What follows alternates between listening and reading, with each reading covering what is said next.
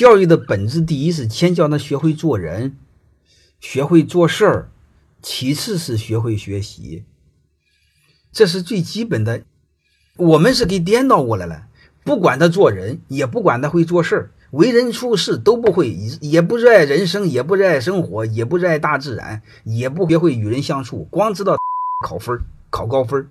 这就是我们一帮鸟人认为的教育，无聊之极，烂之极。然后我们有很多人还以此为傲，以此炫耀，我儿子学习成绩很好。啊，我就是实在是无语。就是我一再谈，我们人是目的，人不是工具。欢迎大家的收听，可以联系小助理加入马老师学习交流群：幺五六五零二二二零九零。